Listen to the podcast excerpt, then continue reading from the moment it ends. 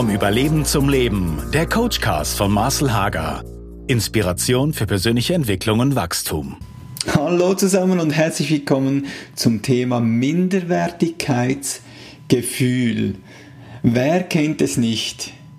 Ich genüge nicht, die anderen können es besser, ich bin zu schwach, ich bin zu wenig kompetent, ich bin zu wenig hübsch, ich bin zu was auch immer die Stimme in dir sagte. Ich kenne die Stimme in mir drin, die immer wieder mal mir einflüstert, du bist zu jung. Mittlerweile bin ich schon fast 40, aber ich habe in der Vergangenheit immer wieder mal mein Alter aufgerundet, weil diese Stimme äh, zu mir spricht und auch heute immer noch da ist. Du bist zu jung. Mit 15 habe ich meine Frau Gisela äh, kennengelernt. Wir sind zusammengekommen. Mittlerweile sind wir seit 23 Jahren gemeinsam unterwegs und haben drei Kinder. Aber auch da schon war die Stimme da. Du bist zu jung mit 15. Mit 21 habe ich eine individualpsychologische Ausbildung äh, gemacht. Da war ich mit Abstand der Jüngste. Die meisten waren zwischen 50 und 70. Äh, du bist zu jung. Mit 25 habe ich als Pastor eine lokale Kirche geleitet und auch da die Stimme, du bist viel zu jung. Äh, mit drei Kids bin ich in der Schule einer der jüngsten Väter und auch da wieder, du bist zu jung. Mit 30 habe ich mich als Coach selbstständig gemacht und auch da die Stimme mit 30 Coach, du bist zu jung. Das Wort Minderwertigkeitsgefühl wurde von dem Begründer der Individualpsychologie Alfred Adler eingeführt und ist bis heute ein Bestandteil unseres Wortschatzes. Und es beschreibt nicht eine Tatsache oder eine Realität, sondern wie es das Wort sagt, es ist ein Gefühl. Und zwar ein Gefühl, das jeder von uns kennt. Es ist ein Gefühl der mangelnden, mangelnden Selbstachtung, der Unsicherheit, der eigenen Ablehnung. Es hat mit uns selbst zu tun. Minderwertigkeitsgefühl aber ist, wie ist es, wie, wie es das Wort sagt, ist ein Gefühl, das nicht den Tatsachen entspricht, sondern der eigenen Wahrnehmung. Und unsere Wahrnehmung entspricht nicht der Realität, sondern vielmehr, wie wir sie deuten. Sie ist nicht die Wirklichkeit, sondern sie ist subjektiv und basiert auf unseren Erlebnissen und deren Interpretation. Alfred Adler beschreibt es folgend. Menschsein heißt, ein Minderwertigkeitsgefühl zu besitzen, das ständig nach seiner Überwindung drängt. Je größer das Minderwertigkeitsgefühl, umso heftiger der Drang zur Überwindung. An einem Oktober war ich mit einer Gruppe von Männern und Frauen nördlich des schwedischen Polarkreises unterwegs. Eine sogenannte Active Retreat, eine Coaching-Tour, wo wir uns gemeinsam unseren inneren Fragen stellen, aber auch der Natur und dem Abenteuer ausliefern. Es war Spätherbst und die Blätter der Bäume waren bereits rot, gelb und braun. Bis auf ein paar Rentiere und Elche hatten wir die Natur ganz für uns. Nur das Wetter meinte es auf dieser Reise durch die rauen Gebirgszüge nicht gut mit uns. Bereits vom ersten Tag an waren wir Dauerregen ausgesetzt. Da wir die Nächte in Zelten verbrachten, stand uns abends auch kein Kamin zur Verfügung, an dem wir unsere Kleidung trocknen uns hätten wärmen können. Das bedeutete zwar Strapazen für unseren Körper, aber auf der anderen Seite dafür umso reichlich Luft für die Seele. In der Mitte der Woche, nach einer kalten, frostigen Nacht am Fuße eines Gletschers, gelangten wir schließlich zu einem der beschwerlichsten Wegabschnitte unserer Tour. Die Tour führte uns auf einem Pfad aus Felsgeröll und Steinen über einen steilen Pass. Beim Ausstieg führte ich ein intensives Gespräch mit einem Teilnehmer namens Stefan. Während unsere Füße Stein für Stein nach oben stiegen, drang unser Gespräch tiefer und tiefer in sein Herz. Stefan. Er war von ständiger Angst geplagt, nicht zu genügen. Das war sein Thema, das er mitgebracht hat, zu überwinden, seine Grenzen zu erweitern. Ich fragte ihn, wer oder was dieses Gefühl, diese, diese Minderwertigkeit in ihm auslöse und ob er wisse, woher es komme. Während er eine steile Passage, Passage meisterte, dachte er über meine Frage nach und entdeckte schließlich einen möglichen Auslöser. Sein Vater hatte ihm in seiner Kindheit immer wieder denselben Satz gesagt. Messe dich stets mit demjenigen, der besser ist als du. Was für ein Satz. Messe dich stets mit demjenigen, der besser ist als du. Dieser eigentlich gut gemeinte Ratschlag erwies sich für ihn äh, nicht als Ansporn, sondern, sondern wirkte zutiefst destruktiv. Egal was er tat, er fand immer jemanden, und das ist so, wir finden immer jemanden, der es besser kann. Und das Resultat war nicht eine Ermutigung, was der Vater vielleicht erhofft hat, sondern vielmehr, es hat in ihm Selbstzweifel ausgelöst, eine Furcht zu versagen und sein ganzes Leben hat danach eine Richtung, äh, eine Richtung genommen, wo er in eine defensive Haltung hineingekommen ist. Also lieber nichts zu tun, als schlechter zu sein. Lieber aus dem Weg zu gehen, als Fehler zu machen. Minderwertigkeit beginnt schon in unserer Kindheit. Sobald ein Mensch, ein Kind fähig ist, sich in Situationen oder mit Personen zu vergleichen, die Kinder vergleichen sich immer mit den Größeren und stellen fest, äh, dass sie nicht fähig sind, das zu tun, was die Erwachsenen oder die Eltern, Geschwistern äh, tun sieht und lässt sich entmutigen. Und genau das sehe ich auch an meinen Kindern. Die sind ja nicht gleich alt, sondern sie haben ein Vorbild, ein Kind, das vor ihnen kommt und der Jüngere ist immer der Jüngere, der kommt immer ein, zwei, drei Jahre hinten nach, der kann es nicht ähm, auf die gleiche Weise tun. Und in einem kindlichen Verständnis sehen wir uns dann äh, im Vergleich als Verlierer, als minderwertig. Sobald wir vergleichen, haben wir verloren. Und das ist oft auch die Diskussion, die ich mit meinen eigenen Kindern habe. Wenn ihr vergleicht, verliert ihr. In dem Moment, wo wir vergleichen, gibt es nur Verlierer. Weil das Minderwertigkeitsgefühl entspricht nicht den wirklichen, den wirklichen Fähigkeiten oder auch nicht den wirklichen Mängeln, sondern es gründet auf unserer subjektiven Wahrnehmung und unserer falschen Bewertung, die auf Zweifel der eigenen, des eigenen Wertes aufbaut. Das Problem ist, dass das, was was der Mensch ist und kann, das ist seit Geburt in ihm drin. Also so wie ich bin, so wie ich geschaffen bin, das ist in mir drin und für mich normal. Ich nehme es nicht als etwas Besonderes wahr. Vielmehr sehe ich im Vergleich das, was ich nicht kann. Und in mir kommt das, die Gedanken hoch oder die Stimme in mir drin, wenn ich so wäre wie, dann könnte ich das. Oder wäre ich älter, dann würde ich jenes oder, oder dieses können. Hätte ich äh, diese Fähigkeiten oder diese Möglichkeiten, dann könnte ich. All diese Stimmen in uns drin sind Gedankenmuster, die das Andersartige als besser oder erstrebenswerter erachtet. Und wenn wir mit den anderen vergleichen, ähm, uns selbst immer im Minderwertigen abschneiden lässt. Wir Menschen, wir streben nach Zugehörigkeit und nach Sicherheit. Wir haben ein Grundbedürfnis äh, nach einem Platz in der Gesellschaft.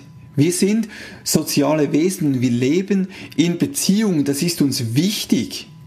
Doch nur, wenn wir uns gleichwertig fühlen, können wir unseren Platz in der Gesellschaft, in der Beziehung sicher sein und das nötige Gefühl der Zusammengehörigkeit entwickeln.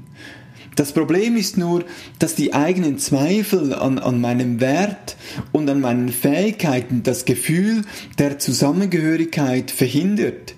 Anstatt dass wir uns auf Augenhöhe, also auf gleichen Ebene begegnen, begegnen uns vielmehr auf der vertikalen Ebene. Das heißt, äh, dass wir zuerst in die, in die Minusposition gehen und danach in eine Kompensation, in eine Überkompensation über äh, diese Ebene hinweggehen. Also wir gehen runter und wir gehen rauf. Also zuerst, wenn wir uns unsicher fühlen, wenn wir uns minderwertig fühlen, wenn wir uns nicht dazugehörig fühlen, durch diese eigene negativen Beurteilung unseres eigenen Wertes finden wir uns in einer Minussituation. Also wir gehen hinunter, wir, äh, wir machen uns selber ähm, unter diesen Wert, unter andere, unter andere Menschen.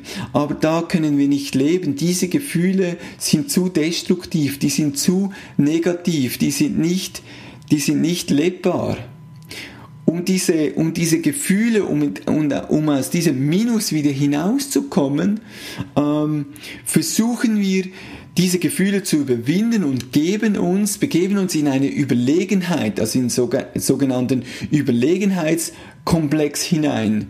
Die Kompensation von einem Minus nicht wieder auf die Augenhöhe, sondern auf die Überhöhung, auf dieses äh, Überkompensation ist möglicherweise aus Ausgleich getan, es ist aber in Wirklichkeit ein Übertrumpfen, ein Streben nach Macht, nach Überlegenheit, um unseren Platz zu sichern. Also im Motto, wenn ich mich überlegen mache, äh, dann mache ich den anderen kleinen und fühle ich mich wertvoller. Nur funktioniert das nicht auf lange Sicht und Beziehungen ist da nicht möglich. Es finden keine echten Beziehungen statt, außer auf der Ebene der Augenhöhe oder auf der Ebene des Gleichwertes. Aus der Minderwertigkeit können wir große Kräfte entwickeln. Weil wir da nicht leben können, entwickeln wir Kräfte, um aus diesem Minusgefühl herauszukommen. Und die Kompensation verstärkt unseren eigenen Lebensstil. Zum Beispiel geschäftige Persönlichkeiten wie ich, die neigen zu überhöhten Leistungen, noch mehr machen, getrieben sein, Erfolge feiern, etwas zu erreichen. Das ist in sich nicht schlecht, aber wenn ich meinen, äh, meinen Wert daran hänge, dann ist es überhöht, es ist übertrieben. Mein Satz, der mich begleitet, mein Lebensstil heißt folgender, wenn ich erfolgreich bin, werde ich gesehen. Dann fühle ich mich wertvoll. Also da drin steckt schon sehr viel Lebensstil. Ich muss erfolgreich sein, um mich wertvoll zu fühlen. Da, da bin ich getrieben von meinen eigenen Zielen, von meiner eigenen Kompensation. Oder freundliche Persönlichkeiten greifen zu, zu übertriebenen Hilfsbereitschaft. Die sagen nicht nein. Weshalb? Äh, um Anerkennung und Liebe zu verdienen. Ich helfe, um angenommen zu sein. Ich sage nicht nein, um nicht abgelehnt zu werden. Ein Mann zwischen 40 und 50 offenbarte mir in einem Coaching-Gespräch, dass er ein schlechtes Selbstwertgefühl besitze. Von außen sieht alles gut aus, er hat eine große Familie, er ist erfolgreich im Job, besitzt ein Haus und trotzdem äh, äh, entpuppte sich ähm, sein, sein Minderwertigkeitsgefühl in einer Kompensation, in einem Perfektionismus. Ich muss es richtig machen. Ich muss es perfekt machen, was ein innerer Antrieb, sein innere Ziele, um aus diesem Minus in die Kompensation, in ein, in ein Plus-Plus hineinzukommen. Doch egal, wie viel wir leisten, wie viel wir erreichen oder was wir tun, am Ende reicht es nicht. Die Angst nicht zu genügen wird nicht durch Anerkennung von außen erreicht. Bei den einen geht es schneller als bei den anderen. Möglicherweise muss zuerst eine erfolgreiche Karriere zu Ende gehen. Denken wir an eine erfolgreiche Tenniskarriere. Was passiert, wenn diese fertig ist? Ich, ich werde 40, kann ich mehr spielen. Was kommt danach? Möglicherweise ein großes Loch. Weshalb? Weil ich meinen Wert an diese Leistung geknüpft habe. Weil ich meinen Wert an das gehängt habe, was ich getan habe, als an das, was ich bin. Also zurück zu, zu diesem Familienvater. Ich fragte ihn dann im Gespräch, wann schaffst du es perfekt zu sein? Wann schaffst du es, etwas perfekt zu machen? Und seine Antwort war, das schaffe ich nie.